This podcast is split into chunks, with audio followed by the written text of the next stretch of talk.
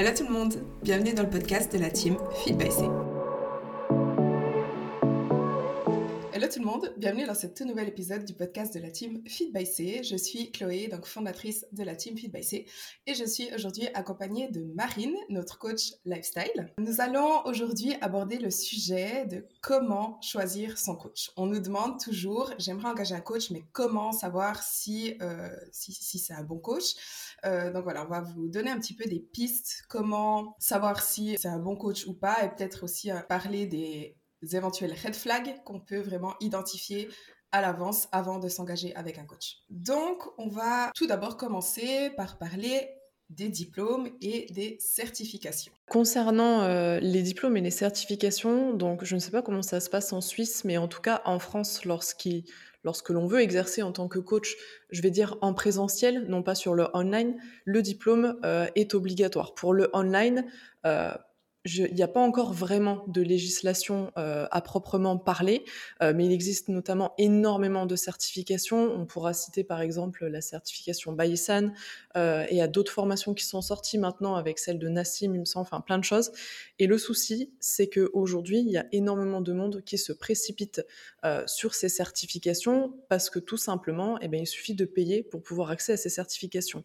Le souci, c'est que le phénomène de coaching en ligne est devenu un petit peu un phénomène, euh, on va dire, à la mode.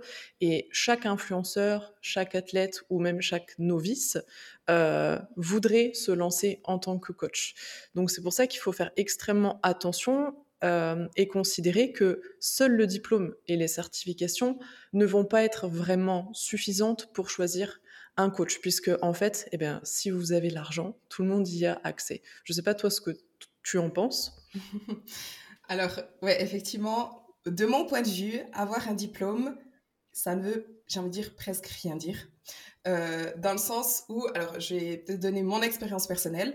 Donc, moi, j'ai fait, je faisais de la musculation pendant, je crois, cinq ans et je me suis vraiment auto-éduquée, on va dire. Je me suis, euh, j'ai vraiment fait des recherches non-stop. J'étais absolument euh, obsessed par euh, l'idée de voilà vraiment en apprendre plus sur la nutrition et le sport. Et après cinq ans, je me suis dit, je vais quand même faire une formation pour valider, disons, mes connaissances et avoir un papier. Et j'ai mis 3500 euh, balles dans une formation. Euh, pas une formation en ligne, hein, mais une vraie formation sur place, etc. Et au final, cette formation était une vraie catastrophe. Je n'ai quasiment rien appris. On nous apprenait qu'il ne fallait pas que les genoux dépassent les pieds lorsqu'on faisait des squats. Enfin, c'était vraiment c'était catastrophique. Alors, je l'ai fait, je suis allée au bout juste pour avoir mon papier. Mais en fait, juste de dire, ah, j'ai un papier de coach, ne voulait pas dire que j'étais euh, compétente parce que ce qu'on a appris durant la formation, ça, je ne pouvais rien en faire concrètement. Si j'avais eu aucune connaissance avant de commencer la formation, ce papier ne m'aurait pas permis vraiment de coacher des gens parce que je n'avais pas les connaissances suffisantes. Et donc, effectivement, de mon point de vue, juste regarder, OK, est-ce que le coach a une formation à un papier? Ça ne suffit pas pour me dire c'est quelqu'un qui est compétent, qui a vraiment les connaissances pour pouvoir m'encadrer. Donc, d'un côté, oui, faire une formation, ça te permet d'avoir quelques connaissances de base. Et bien sûr, il existe plein de formations différentes. Mais, euh, par exemple, je vais prendre un exemple d'un diplôme euh, qui est reconnu par l'État en France, si je ne me trompe pas, le BPGEPS que mmh beaucoup, ouais, que beaucoup de monde suivent. Et moi, j'ai reçu énormément de retours de personnes qui ont fait cette formation qui disent que elle est totalement euh, obsolète, dans le sens les connaissances. Bah, je peux t'en parler, puisqu'en fait, moi, je l'ai fait, la formation BPGEPS puisque en fait c'est obligatoire si tu veux euh, pouvoir encadrer en salle ou en présentiel. Et avant d'être 100% en ligne, euh, moi ce que je faisais c'est que j'étais en présentiel chez les chez les gens, chez les particuliers à Bordeaux, euh, notamment dans des entreprises ou des choses comme ça. Donc le BPGEP c'est malheureusement obligatoire. Et en effet, un peu comme toi, ça fait maintenant dix ans que j'ai commencé euh, la muscu. Donc ça fait dix ans que je me nourris aussi bien d'articles, de livres, de conférences, de séminaires, de formations. Mais il me fallait absolument ce diplôme. Donc j'ai passé il y a 4-5 ans, je crois. Et très sincèrement, j'ai le sentiment d'avoir jeté mon argent par les fenêtres. C'est-à-dire j'ai donné de l'argent à l'État, j'ai donné de l'argent à, voilà, à un organisme de formation, mais mes professeurs n'étaient tellement pas compétents que, en fait, de, par moment, ils me demandaient validation sur ce qu'ils disaient. Et il y avait, il y avait des choses, c'était des totales inepties. à titre d'exemple, j'étais avec un, collègue euh, en formation qui, lui, euh, avait passé tous ses levels de CrossFit parce qu'il voulait ouvrir une box. Et pour ouvrir sa box, le BPGEP, c'était obligatoire. Et lui, il s'arrachait les cheveux en se disant, mais on, nous apprend des choses absolument abominables. Donc après, on a son avis sur le CrossFit. Mais voilà, tout ça pour dire que le BPGEPS, et maintenant ils ont sorti euh, d'autres diplômes équivalents, euh, qui valent un peu moins cher et qui sont encore sur une plus courte durée, c'est pas gage de qualité en fait. Si un coach n'a pas, on va dire, la curiosité nécessaire, euh, ça sera toujours un mauvais coach en fait. Je pense que c'est un métier où il faut constamment être dans l'auto-formation et dans la curiosité. Exactement. Et du coup, c'est exactement là qu'on veut en venir, c'est que un diplôme, ça ne, ça ne veut rien dire sur les compétences du coach. Et en tant que coach, faire un diplôme, c'est bien. Effectivement, si on veut travailler en salle, si on veut ouvrir une, ouvrir sa propre salle ou ouvrir, comme tu viens de dire, euh, une, box de CrossFit, etc., ça va être obligatoire. Donc, il faut se renseigner sur les euh, prérequis dans son pays. Euh, en Suisse, par exemple, moi aussi, j'ai dû faire cette formation parce que pour pouvoir me déclarer en tant qu'indépendante, il me fallait un papier. Donc, là aussi, il, me fallait quelque chose. donc, oui, faire des formations obligatoires pour pouvoir pratiquer, mais ensuite, c'est un métier où on apprend constamment et il faut constamment apprendre et soit via des contenus gratuits, donc des, enfin, relativement gratuits si on achète des livres, mais euh, livres, vidéos, articles, recherches sur Internet, euh, suivre les bonnes personnes, et, euh, ou alors en payant pour des autres formations complémentaires. On va aller peut-être sur des sujets plus poussés, des séminaires, des conférences, etc. Mais un coach qui a juste un papier, juste un BPGEPS, juste la formation bayésienne ou peu importe, ça ne suffit pas. Il faut aussi voir si le coach, est-ce que de lui-même, il va plus euh, s'informer. On va aussi regarder le niveau d'expertise. Sur le niveau d'expertise, en fait, on va tout simplement se demander quel est notre besoin actuel? S'il s'agit, je ne sais pas, d'une perte de poids, si on a un problème particulier, si on a un souci hormonal, un souci digestif, on a nous le cas euh, dans la team avec Anaïs et Colline qui, elles, proposent un niveau d'expertise encore différent, euh, par exemple de, Safia, de, de Marine, euh, Marine S, pour, faire la, pour faire la distinction. ce qui nous permet, en fait, je pense, d'avoir vraiment un suivi ultra complet. Le souci, c'est que par moment, on tombe sur des coachs qui veulent absolument tout gérer. Mais il faut absolument vous vous, comment vous diriger vers un coach qui va vraiment avoir sa spécialité, on va dire. Si on veut tout faire, on le fera mal. Donc mmh. autant en fait choisir quelqu'un qui a vraiment voilà une promesse de résultat sur un problème donné ou plusieurs, mais qui va pas vous promettre de faire tout et n'importe quoi. C'est-à-dire qu'un coach qui vous dit moi je peux t'emmener en compétition, moi je peux te faire perdre 30 kilos, mais je peux aussi soigner tes hormones, je peux agir sur la thyroïde, je peux te faire des prescriptions, je fais aussi de la naturopathie, puis je suis ostéopathe et acupuncteur je m'excuse, mais quand vous allez par exemple faire vos ongles chez l'esthéticienne, euh, vous y allez pas, on va dire, pour, euh, pour faire une prise de sang ou que sais-je encore. C'est-à-dire que chaque personne a son niveau d'expertise, a sa spécificité. Plus une personne va proposer de choses, moins vous pouvez vous dire qu'elle va avoir un niveau d'expertise suffisant pour vous encadrer sur un problème donné. Bien entendu, on peut avoir des qualifications différentes. Mais voilà, il faut que ça reste de l'ordre du raisonnable. Mhm. Et, du coup, je fais aussi un lien euh, parce qu'on voit vraiment énormément ça sur les réseaux sociaux. C'est euh, les coachs spécialisés en TCA, j'ai envie de dire. Il y en a, c'est un petit peu le, truc émergent, mais c'est voilà les coachs qui font un peu de tout, donc euh, justement qui vous aident à atteindre vos objectifs physiques, mais aussi de santé, hormonaux, digestion. Et après, ils se proclament encore experts TCA. Par-dessus ça, faites assez attention. Alors oui, il y a des coachs qui sont beaucoup plus capable de gérer euh, les personnes qui souffrent de TCA, mais d'une manière générale, faites attention lorsque un, coach s'autoproclame euh, expert TCA. Il faut savoir que les TCA, c'est pas uniquement une question d'alimentation. Il y a souvent, les causes sont beaucoup plus profondes. Il y a beaucoup, beaucoup de causes psychologiques. Euh, et donc, en général, il faut être, on peut être suivi par un coach pour tout ce qui concerne l'alimentation. Mais en général, il faut coupler ça à une thérapie avec un professionnel, donc avec un psychologue, un psychothérapeute. Donc voilà, faites attention aux coachs qui s'autoproclament euh, experts en TCA.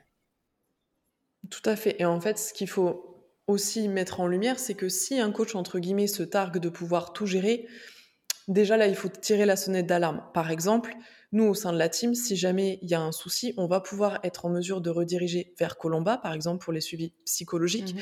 Euh, si un, un, souci hormonal, vers Anaïs. Un gros souci de digestion, par exemple, tout ce qui va être euh, Régip FODMAP ou ce genre de choses dirigé vers Colline. Mais moi, ça m'arrive souvent aussi de constater sur certaines vidéos ou sur certaines photos que bah, certains clients ont un problème de posture, ont un problème euh, au niveau des équilibres musculaires. Et là, je vais rediriger vers un podologue, vers, euh, vers un ostéopathe. Mais je ne vais certainement pas, moi, leur dire ce qu'il y a à faire. Idem, quand il y a vraiment un très, très gros souci, bah, faire un bilan sanguin, ce genre de choses. Donc, un coach, un coach va être capable de vous orienter vers d'autres professionnels. S'il se targue de pouvoir gérer, déjà, vous savez que c'est mauvais. Exactement, ouais. Il y a, beaucoup de coachs qui ont aussi, par peur de perdre le client, et perdre un client, ça veut aussi dire perdre de l'argent, mais par peur justement de, de, de, perdre ça, ils, vont, ils ne vont pas oser vous rediriger vers les bonnes personnes. Et ça, c'est aussi un immense red flag. Faites attention si le coach dit je peux tout gérer et qu'il ne vous conseille jamais d'aller voir d'autres professionnels. Une autre chose à laquelle faire attention, c'est euh, le nombre de clients que le coach encadre. On voit parfois des coachs sur les réseaux qui euh, limite se vantent d'avoir 100, 200, 300. J'ai déjà vu des coachs avoir 500 clients, euh, tout en communiquant sur leurs offres de protocoles personnalisés. Il faut se rendre compte qu'un suivi personnalisé avec un client, ça demande énormément de temps, d'implication, d'investissement de la part du coach.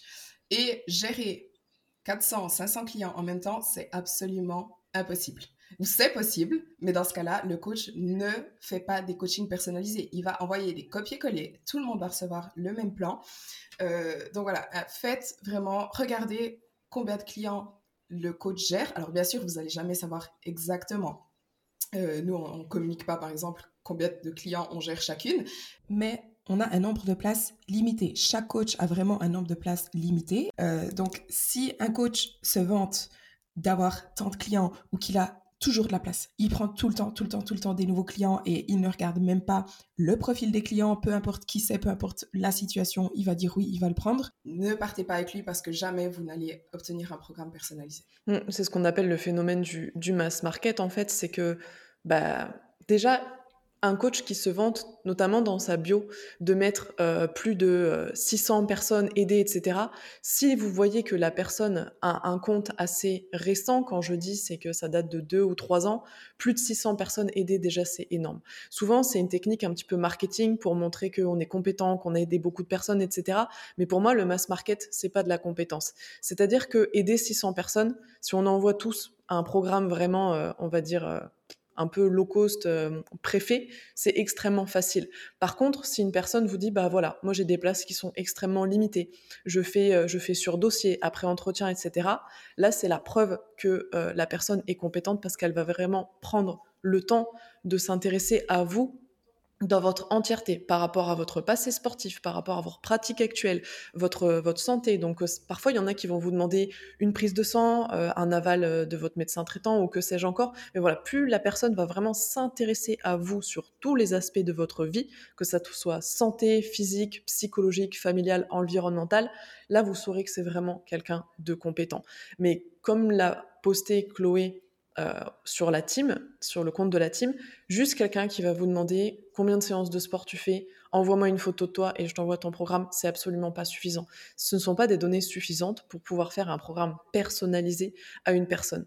Nous, au sein de la team, c'est absolument pas comme ça que, que l'on fonctionne. En fait, on va vraiment s'intéresser à la personne d'un point de vue global, notamment déjà sur une première amorce avec nos appels de découverte, où là, on va vraiment apprendre à connaître la personne. Et ensuite, il y a tout un protocole qui se met en marche pour partir à la découverte, en fait, de l'élève.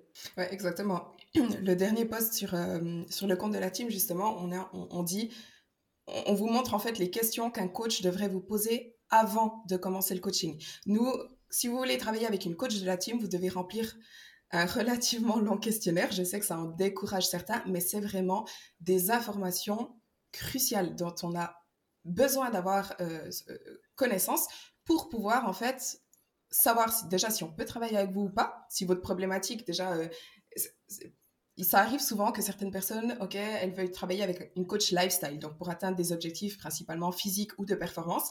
Et en fait, lorsqu'on analyse leur questionnaire, on se rend compte qu'elles auraient peut-être plutôt besoin de travailler avec Anaïs en premier lieu, donc sur les hormones ou euh, sur leur digestion, etc., ou peut-être en complément, en parallèle. Mais disons qu'on va vraiment analyser la situation de la personne pour pouvoir répondre à ses besoins et pouvoir du coup lui créer un, protocole adapté à sa situation et à ses problématiques. Je pensais à quelque chose, mais autre chose que l'on n'a pas notifié, et c'est une question qui revient extrêmement souvent parce que, comme on dit, c'est un petit peu le nerf de la guerre, c'est la question de tarifs. Un coach qui va faire justement du mass market va en effet proposer des tarifs extrêmement attractifs. Mais attention, les prix extrêmement attractifs, ça reste du low cost. Qui dit low cost ne dit pas qualité. C'est le cas pour n'importe quoi. Plus vous allez vouloir avoir un coaching personnalisé, poussé avec une interaction avec votre coach, avec un intérêt, plus forcément ça va coûter de l'argent. Pourquoi? Parce que bah, vous payez un niveau d'expertise, mais vous payez aussi du temps. C'est-à-dire que quand vous avez un client à qui vous vous intéressez pour faire sa programmation, pour être présent pour lui, pour répondre à ses questions, pour l'accompagner, proposer des visios, des calls. Moi, c'est quelque chose que je fais extrêmement souvent pour pouvoir échanger avec la personne, parce qu'il y a des moments juste des échanges de vocaux ou de messages, ce n'est pas suffisant. Eh bien, ça prend du temps. Et forcément, quand vous prenez le temps, ça a un certain coût, parce que même si on est extrêmement altruiste dans notre travail et qu'on fait beaucoup de choses pour les clients, on travaille pas gratuitement, ce qui est normal, comme tout le monde, euh, sinon on ferait partie d'une association. Mais voilà, faites vraiment attention aux coachs qui vous font des prix cassés, euh, des promesses extrêmement euh, alléchantes. C'est vraiment le signal d'alarme que il y a quelque chose qui va pas. Ça veut dire que derrière, eh ben, s'il met ce tarif-là pour pouvoir en vivre, parce qu'il faut être conscient que nous, sur les tarifs qu'on pratique, eh ben, il y a l'État qui passe avec les taxes, avec l'URSSAF, avec le reste, avec les, les assurances, ce genre de choses. Donc, si un coach vous fait un prix vraiment au rabais, ou pire, moi j'ai déjà vu des personnes qui sont capables de négocier à dire bon bah écoute je te faisais à 100 euros mais entre guillemets quand ta tête me revient bien je vais te le faire à 50 non. Là c'est warning tout de suite. Ça veut dire que en gros pour que la personne puisse en vivre avoir un salaire décent et puis bah pouvoir tout simplement vivre de son activité ça veut dire que derrière il y a une grosse grosse masse de clients. Mmh Exactement, ouais. Faites vraiment attention au, prix trop, bas, trop bas. Pardon. Un coaching, ça se paye, un coaching personnalisé. Et c'est clair que ce n'est pas accessible à tout le monde. Et si vous voulez économiser sur votre coaching, et aucun souci, allez-y, mais ne vous attendez pas à avoir un coach qui répond à toutes vos questions, qui est disponible lorsque vous en avez besoin, qui fait des check-in hebdomadaires. Vous aurez plutôt voilà, comme on l'a dit, un programme un petit peu euh, générique et un coach qui va répondre tous les temps de temps lorsqu'il aura le temps parce que justement, il, a trop de clients. moi, c'est quelque chose que j'ai vécu. Sur ma première préparation, par exemple, donc je ne vais pas citer de, nom pour euh, voilà pour pas faire de polémique, mais j'avais un coach que je ne payais pas cher, alors que je m'attendais à, à, payer beaucoup plus cher. Moi, je m'étais préparée psychologiquement et j'étais prête à investir pour ça. Et par rapport à la somme que je payais, bah, entre guillemets, j'en ai eu pour mon argent. C'est-à-dire que quand je faisais des check-ins, que j'avais des questions, il me répondait par un pouce. Et c'était systématique. Là, l'échange, échange zéro. Donc, euh, bah, ça a été la sonnette d'alarme où je me suis dit, bah, c'est, pas possible, en fait, c'est pas comme ça que je veux travailler. Euh, faut vous dire que vous allez effectivement économiser en argent sur votre coaching, mais vous n'allez pas économiser sur le long terme dans le sens où ça va se répercuter sur vos résultats, sur votre santé éventuellement, et que euh, au final, bah, vous allez limite perdre de l'argent parce que ce que vous avez investi, oui, c'était peut-être pas beaucoup, mais c'est de l'argent jeté par la fenêtre en fait. Donc vous avez meilleur temps d'investir peut-être un peu plus, mais au moins d'avoir un retour sur investissement qui, qui vaut la peine. Maintenant, il faut aussi faire attention à l'inverse, c'est-à-dire les coachs qui sont trop chers. Personnellement, j'ai déjà vu des coachings à 5000 balles. Ne vous faites pas avoir non plus par ça, c'est absolument de l'abus. Donc un bon coaching, on va dire qu'il faut compter entre 200 et 600 balles. Euh, tout dépend ce que comprend le coaching. Si c'est seulement sport, si c'est seulement nutrition, si c'est quelque chose de plus spécialisé, puisque ça va être des cas plus complexes, ça va toucher à la santé, le coach va devoir euh, aller plus en profondeur, plus analyser, ça va, les protocoles vont prendre plus de temps, euh, ça va demander d'être peut-être plus présent, etc donc entre 200 et 600, je dirais que c'est une bonne fourchette pour un coaching personnalisé de 200 à 600 par mois. Mais au-delà, c'est excessif et en dessous, c'est gage de non-qualité, disons. Il y a encore une autre chose par rapport à ça. Faites aussi attention, analysez en fait le mur Instagram ou, leur communication et faites attention si leur mur est rempli d'avant-après. Euh, si chaque jour, tous les deux jours, ils postent des avant-après de ses clientes avec des transformations absolument incroyables, euh, des, pertes de 20, 30 kilos en 3, 4, 5 mois. Euh, faites vraiment attention en fait aux promesses magiques, presque j'ai envie de dire. Celui qui, aussi le coach qui vous dit, si vous lui présentez votre situation, vous dites que vous voulez, je sais pas moi, perdre 10 kilos, 20 kilos, et qui vous dit oui, oui, euh, dans trois mois, tu les auras perdus, faites attention, parce que ce n'est pas possible en fait. Ou alors les méthodes qu'il va utiliser sont vraiment des méthodes euh, pas saines, pas, pas durables. Euh, donc ne vous faites pas avoir par des promesses magiques et ne soyez pas naïf. Soyez vraiment réaliste sur ce que vous allez pouvoir obtenir du coach. Et, et s'il dit oui à tout, faites attention aussi. Parce que euh, nous, de, notre côté, quand un client a des objectifs peut-être un peu trop, euh, je vais pas dire trop ambitieux, parce qu'être ambitieux, c'est bien, mais irréaliste, par exemple, sur, par la, période de temps sur, lesquels ils pourront, sur laquelle ils pourront atteindre leurs objectifs, on va leur dire, écoute, ton objectif, c'est possible de l'atteindre, mais ça va prendre plus de temps que ça, ou ça va être plus difficile que ce que tu crois. Mais le coach qui dit oui à tout, qui dit, euh, voilà, moi, je te promets ça en trois mois, faites attention parce que c'est soit pas possible, soit il va utiliser des méthodes vraiment euh, dangereuses. Mmh, c'est vrai que la seule promesse en fait dont vous devez tenir compte, c'est une personne qui va vous promettre déjà d'être extrêmement disponible, d'être à votre écoute, euh, mais qui va vous promettre en fait de vous faire atteindre votre objectif physique, non pas selon un laps de temps, mais en préservant votre santé physique, mentale et physiologique. Mmh. C'est-à-dire que qui va vous promettre que quoi qu'il arrive, en effet, elle va vous accompagner pour atteindre votre objectif parce qu'on est quand même là pour ça, mais que si ça doit prendre du temps, ça prendra du temps, mais qu'on va le faire pour que vous soyez préservé au maximum. Ça, c'est la seule promesse qui, selon moi, doit vraiment être euh, efficiente et prise en compte pour prendre un coaching. Comme tu disais, les promesses de perte de poids, souvent, bah, là on va bientôt y arriver, les promesses de bikini body, euh, je ne sais pas, euh, atteins ton bikini body en cinq semaines ou ce genre de choses. On a eu le même phénomène avec mange de la soupe aux choux pendant trois semaines pour perdre 5 kilos pour les fêtes. Enfin, c'est des choses qui sont totalement ubuesques. Donc vraiment faites attention à qui vous choisissez.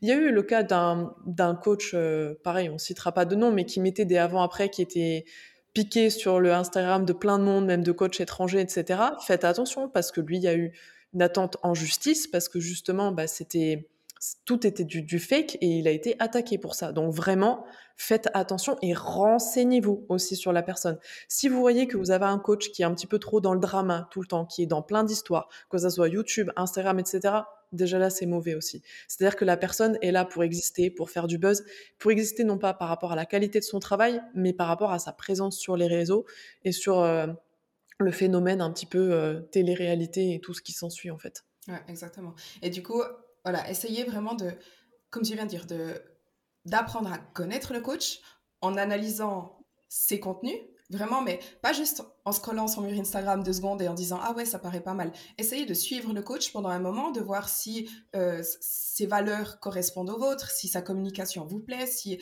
vous avez un bon feeling. Essayez de regarder peut-être les vidéos, s'il a des vidéos YouTube. Et euh, faites aussi, euh, essayez aussi vraiment de, voir avec le bouche à oreille. Si vous connaissez des, des filles ou des ou des mecs euh, qui, qui, ont été ou qui sont coachés par ce coach-là, parlez avec et demandez-lui est-ce que tu trouves que euh, son coaching est de qualité, est-ce qu'il t'a aidé, est-ce que hein? vraiment essayez de, de, rechercher un petit peu plus avant de vous lancer avec le premier coach que vous voyez sur les réseaux en vous disant ouais il paraît pas mal euh, parce qu'il a mis des avant, des avant après sur son mur Instagram. Bon, souvent c'est ça en fait les personnes elles ont deux exigences quand elles recherchent un coach. Moi, c'est quelque chose que j'ai beaucoup vu tout au long de ma carrière sportive, on va dire.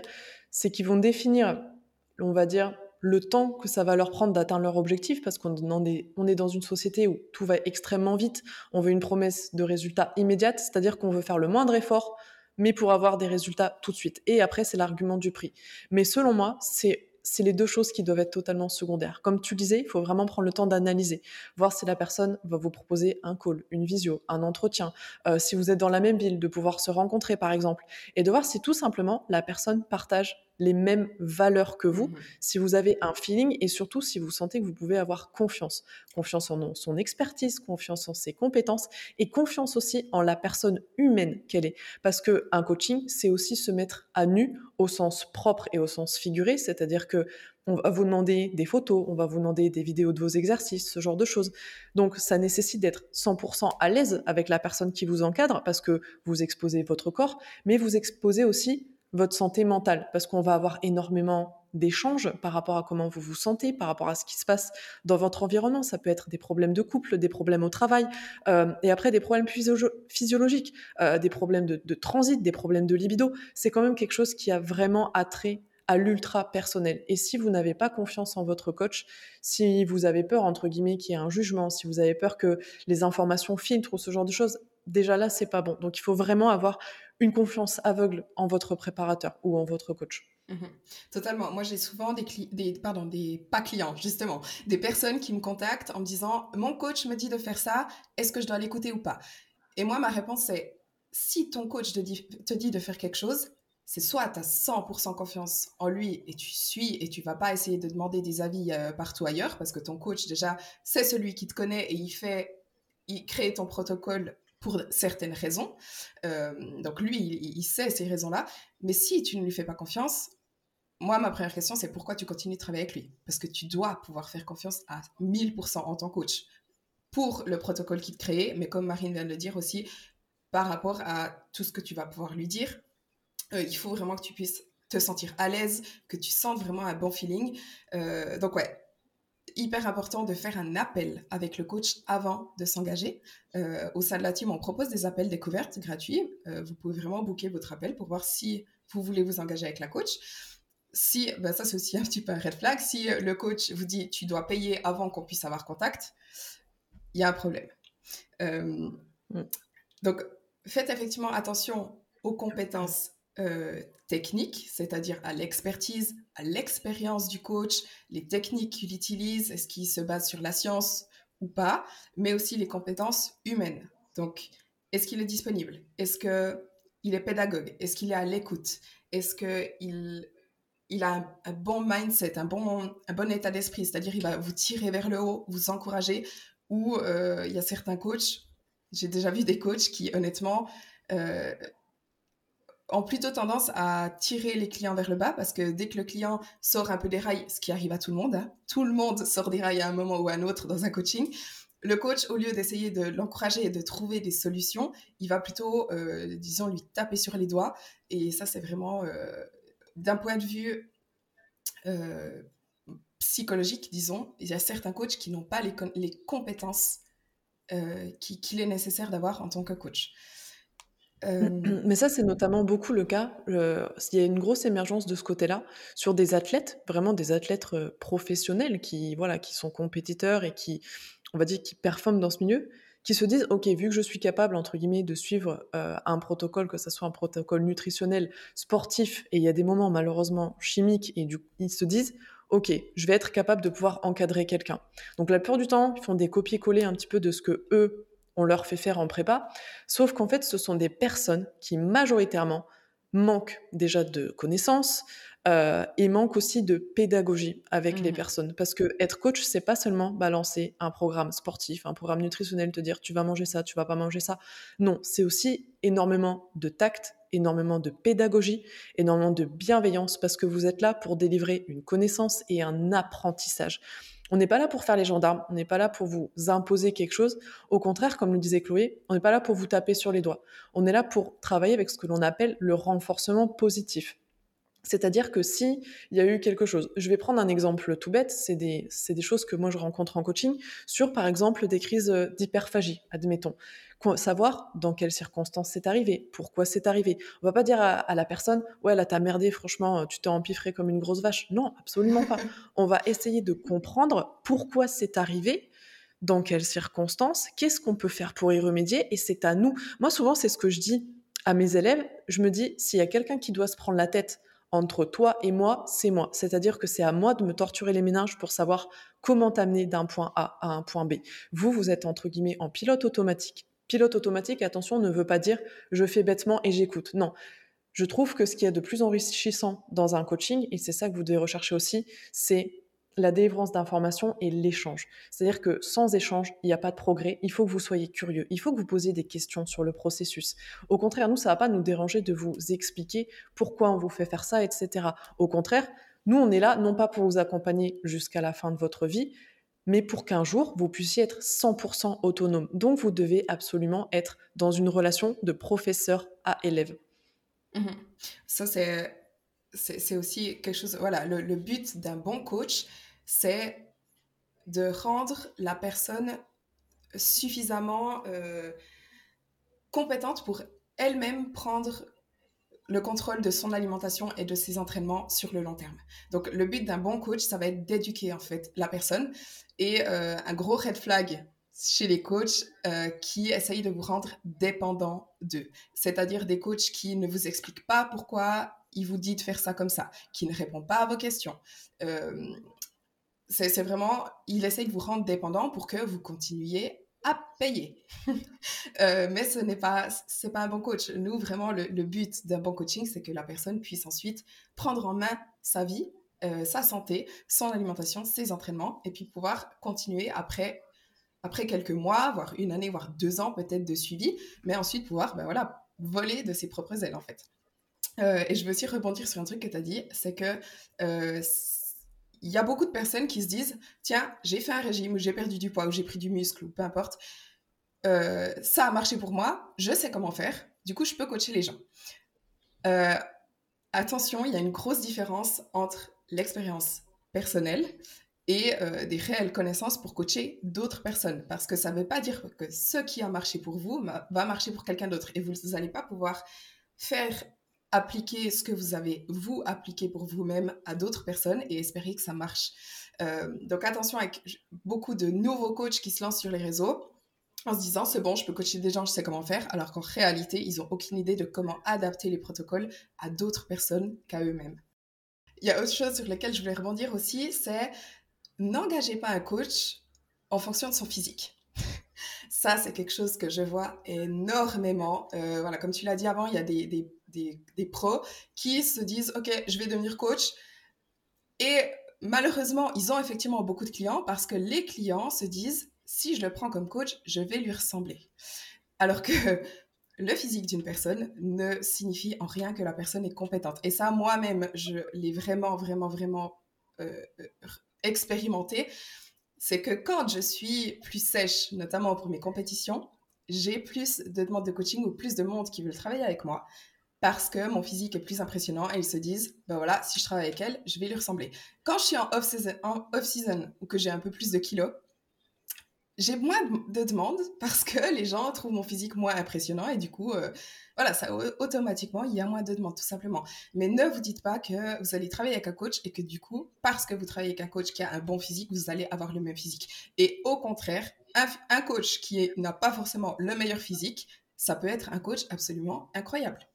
Oui, parce que déjà, c'est aussi la preuve qu'il n'est pas forcément auto-centré, en fait. Et je pense que l'altruisme, c'est la base même de notre métier, c'est-à-dire, moi, je le dis souvent à mes élèves, et malheureusement, voilà, ça empiète sur la vie privée, ça empiète sur tout ça, mais ben, les élèves sont évidemment la priorité. En somme, un bon coach, c'est quelqu'un qui va vraiment être tourné vers vous, et les personnes qui voilà, qui sont vraiment juste centrées sur elles-mêmes, sur leur physique, sur leurs résultats, qui vont vous dire oui, mais moi je, moi je, moi je. Là, c'est sonnette d'alarme de suite, c'est-à-dire que la personne, voilà, elle va, en fait, elle va essayer de vous façonner à son image, c'est-à-dire qu'elle va faire des petites reproductions d'elle-même. Et ça, c'est absolument pas ce qu'il faut, en fait. Mmh ouais, et, et, pour vous-même aussi, ne vous dites pas, chacun est différent, en fait. Donc, euh, vous n'allez jamais pouvoir ressembler à quelqu'un d'autre. Donc, ce, n'est pas en engageant un coach qui a le physique peut-être de vos rêves que vous allez obtenir le même physique. Parce que, encore une fois, chacun est différent et, ça ne signifie pas du tout que vous allez obtenir le même physique parce que le coach a un physique impressionnant ou qui vous plaît. Euh, et il y avait encore une chose, euh, c'est essayer de choisir un coach dont qui utilise des méthodes qui vous conviennent. Euh, ça, on a personnellement, j'ai déjà fait euh, l'expérience, c'est des, des, des, personnes qui veulent qui ont voulu travailler avec moi. Donc, euh, j'étais là, OK, vas-y, on, commence, suivi nutritionnel, etc. Et même après avoir reçu toutes les informations sur mon fonctionnement et les méthodes que j'utilise, en débutant le coaching, elles se disent, ah, en fait, je ne souhaite pas utiliser l'alimentation flexible.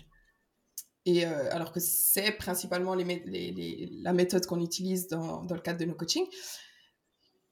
Et j'étais là, oui, mais dans ce cas, il fallait pas travailler avec moi, en fait. Il fallait choisir un coach qui utilise des méthodes qui te conviennent et que toi, tu souhaites utiliser. Si tu veux un plan alimentaire, il fallait pas m'engager moi comme coach. Donc, essayez vraiment de choisir, de vous renseigner sur les méthodes que le coach utilise et de choisir euh, un coach en fonction des méthodes qu'il utilise lui pour qu'elles vous conviennent et que du coup, bah, votre coaching soit, euh, soit agréable pour vous et que vous atteigniez vos objectifs. C'est ça, soyez, méfiez-vous des oui et soyez content d'entendre non. Il y a des manques. Un coach qui va vous dire non, je ne travaille pas comme ça, non, ce n'est pas pour moi, ou quelqu'un qui va vous dire écoute, on arrête de travailler ensemble parce que mes méthodes ne te conviennent pas et la, méthode de travail qu'on utilise ne fonctionne pas sur toi. C'est signe que c'est quelqu'un de compétent. Parce que si même le coach ne se sent pas à l'aise de travailler avec vous, c'est signe que votre collaboration est vouée à l'échec. Donc comme je le disais, méfiez-vous de trop de oui et accueillez vraiment le non. Parce que y a des moments on dit non à certaines personnes, ça peut être non à, des accompagnements, non à certaines méthodes, c'est que bah, en fait, on a nos méthodes et on a une expertise professionnelle qui nous confère le droit de, vous dire non. Par exemple, tu disais tout à l'heure quelque chose d'intéressant où euh, tu disais qu'il était question que tu recevais énormément de demandes lorsque tu étais en sèche. Et c'est drôle parce que la plupart du temps, quand on demande aux gens pourquoi vous voulez travailler avec nous Vu que Chloé est quand même extrêmement exposée sur les réseaux, qu'elle a une certaine notoriété, il y a énormément de filles qui disent oh, J'admire le physique de Chloé, etc. Et moi, j'ai eu une élève qui m'a dit mais Je voudrais être sèche comme Chloé sur cette photo. Et je lui dis Mais c'est pas possible. Je vais te dire déjà, non, c'est si tu veux qu'on travaille ensemble, ce n'est pas pour cet objectif. Chloé, là, mmh. en ce moment, est en sèche. Euh, c'est pas quelque chose qui sera tenable. Et après, on analyse la personne, on voit que la personne est déjà à 1200 calories, que c'est impossible de faire un déficit, etc. Et on explique. Mais comme le disait Chloé, voilà, ne prenez pas en compte euh, ce que vous voyez tout le temps sur les réseaux aussi. Vous avez beaucoup de coachs qui vont bombarder de photos d'eux en mmh saison et qui vont pas montrer le côté inverse de, bah, du côté off et qui vont toujours vous montrer des physiques ultra secs, ultra énervés, euh, des photoshoots qui seront parfois un petit peu retouchés où il y aura de la lumière, où il y aura tout ça. Mais attention, c'est pas tout le temps la réalité. Mmh mmh ouais, ça revient aussi à ce qu'on disait au début, c'est regarder vraiment le, les contenus que le coach partage. Moi, euh, alors je suis athlète professionnelle, et c'est ma passion, mais je vous avoue que mon physique de scène, euh, je fais autant de prévention par rapport à ça parce que ça me dérange beaucoup que autant de femmes veuillent me ressembler quand je suis sèche pour la scène.